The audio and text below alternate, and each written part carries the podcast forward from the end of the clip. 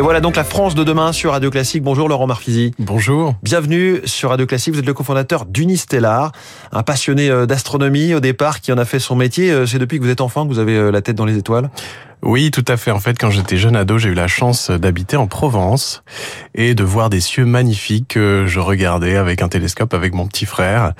Et, et puis, ça m'a pas lâché. J'ai gardé une empreinte de ça et j'ai voulu le partager et donc le partager en créant ces deux télescopes, en tout cas vous en avez deux aujourd'hui dans votre gamme, euh, Unistellar. C'est pour le grand public, mais c'est du haut de gamme. Et à la fois c'est du télescope, j'allais dire traditionnel, avec des optiques, mais aussi beaucoup de numérique dedans. Oui, alors c'est c'est c'est pour le grand public. En fait, ce sont des télescopes intelligents. Euh, et pour pouvoir vraiment apprécier euh, le voyage qu'est l'observation astronomique, il faut un instrument puissant, d'une part, et donc euh, ça donne ça demande une certaine une certaine techno, un certain coût. Et puis, euh, pour que ce soit un voyage agréable, il faut que ce soit aussi simple à utiliser. Donc, on a fait ces produits à la fois grand public parce qu'ils sont simples, qui vous accompagnent dans l'exploration de l'espace, mais aussi extrêmement puissants afin que ce soit un très beau voyage esthétique. Mais concrètement, on pose quand même son œil sur euh, l'entrée, je sais pas comment on dit, l'œilleton l'oculaire euh, du télescope, ou on regarde ça sur un écran? Alors, on a deux modèles, un avec un oculaire électronique et un euh, que l'on sur lequel on peut observer uniquement à travers son écran. Les deux permettant d'observer à travers l'écran si on le souhaite, parce que ce sont des télescopes d'un nouveau genre, des télescopes digitaux qui ont euh, qui sont équipés d'un capteur extrêmement sensible qui va permettre de voir mieux que ce que l'on voit traditionnellement dans un télescope classique. C'est un petit peu comme si vous éclairiez le ciel noir, si je, je peux dire ça comme ça. Bah c'est un petit peu ça en fait. La grande ironie des télescopes classiques, c'est que euh, pour malgré tous les efforts qu'on peut y mettre, en fait, quand on regarde dedans, eh ben on est assez déçu de ce qu'on voit, à part quand on regarde bien sûr la Lune ou Jupiter et Saturne qui sont très émouvantes, voilà, et qui sont très lumineuses. Quand on va regarder des galaxies, des nébuleuses, des comètes, ben souvent on est très déçu parce qu'on voit une tache grisâtre mm. Et on, on voit pas bien ce que c'est. Souvent on a la question quand on regarde, euh, quand on accueille des gens mais qu'est-ce que je dois voir? Parce qu'on voit pas bien dans le télescope. Et vous, non seulement, donc vous éclairez un petit peu euh, mieux ce ciel avec ce système à la fois de, euh, de capteurs numériques très puissants et, et d'optique, mais en plus, il y a cette, cette chose qui est que le, télé, le télescope peut pointer lui-même vers un objet céleste qu'on a envie de regarder. Il y a, via une application, on lui dit j'aimerais regarder telle galaxie, telle planète, et il va pivoter et, nous le montrer. Oui, tout à fait. En fait, je sais pas si j'ai bien fait le bruit du télescope. Il fait, il fait un peu ce bruit, oui. oui, en fait, donc on va pouvoir le contrôler à travers son smartphone ou sa tablette. En fait, c'est c'est ce qui permet de faire une télécommande extrêmement intuitive. Hein.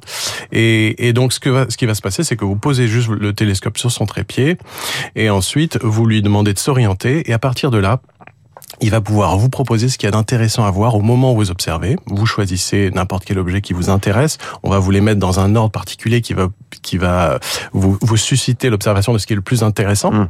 ce soir-là. Et ensuite, il va pointer tout seul et il va vous donner des informations contextuelles afin de faire tomber ces barrières un petit peu. On a on a tous un peu envie de partir dans les étoiles, mais on sait pas trop quoi. c'est là que vraiment vous démocratisez euh, l'astronomie amateur ou en tout cas l'observation. Et, et, concrètement, on peut choisir quoi? Une étoile, une comète, une planète. Euh... On peut euh, là en ce moment, il y a, y a Orion qui commence à arriver. C'est une très belle nébuleuse colorée qu'on ne peut voir que avec un télescope dans toute sa splendeur et euh, et donc euh, vous allez souvent la voir là quand vous vous installez votre télescope mm. sur votre balcon euh, le, le, le, télescope va vous le proposer et vous allez pouvoir voir en fait cette nébuleuse qui est le lieu de la naissance de, de très jeunes étoiles très chaudes très brillantes qui vont éclairer comme ça euh, un, un, nuage de gaz aux couleurs, aux couleurs un peu vertes et rouges on sent le passionné là dans ce que vous décrivez. Alors euh, donc on l'a compris, il y a du il y a de la batterie, il y a du stockage. L'idée c'est de garder des clichés de ce qu'on a vu. Oui, exactement. Vous pouvez garder et conserver les clichés de ce que vous avez observé. Et vous pouvez, et c'est de la donnée en fait, hein, puisque vous avez un capteur numérique dans le télescope, et vous allez même pouvoir participer à des programmes de recherche si vous le souhaitez. On a des partenariats avec la NASA, avec le SETI Institute. Ça c'est quand même très fort. Vous êtes partenaire de la NASA. Et concrètement, euh, comment on participe à ces recherches? Ah bah, c'est très simple. Vous, dans l'application, vous avez une section où vous, où vous dites que vous êtes intéressé pour participer. On vous recontacte et on a à peu près une quinzaine de pourcents de nos utilisateurs comme ça. On a un papa avec euh, sa fille, on a de, des nouveaux arrivants. Mais à quel moment la NASA a besoin, et pardon de le dire comme ça, mais de vos télescopes? Alors en fait, euh, la nouveauté qu'on apporte et qui n'existait pas avant, c'est qu'on a euh, des dizaines de milliers d'utilisateurs dans le monde entier. Et donc ces milliers de télescopes euh, qui sont répartis sur toute la Terre vont permettre de faire de l'astronomie d'une nouvelle façon. Et un réseau comme ça étendu sur de grandes surfaces Une sorte de nuage de points. Euh...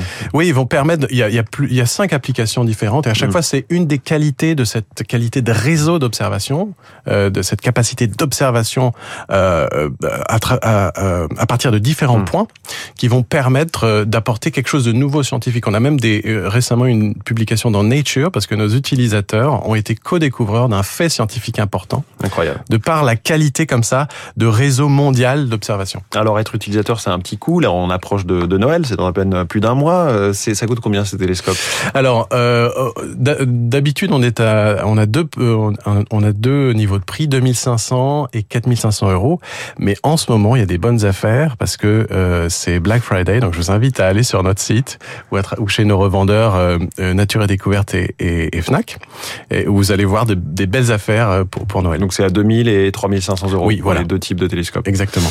Merci beaucoup Laurent Marfisi, le cofondateur notre invité euh, en direct dans la France de demain. Très bonne journée. Merci. Ou très bonne nuit, euh, étoilée évidemment.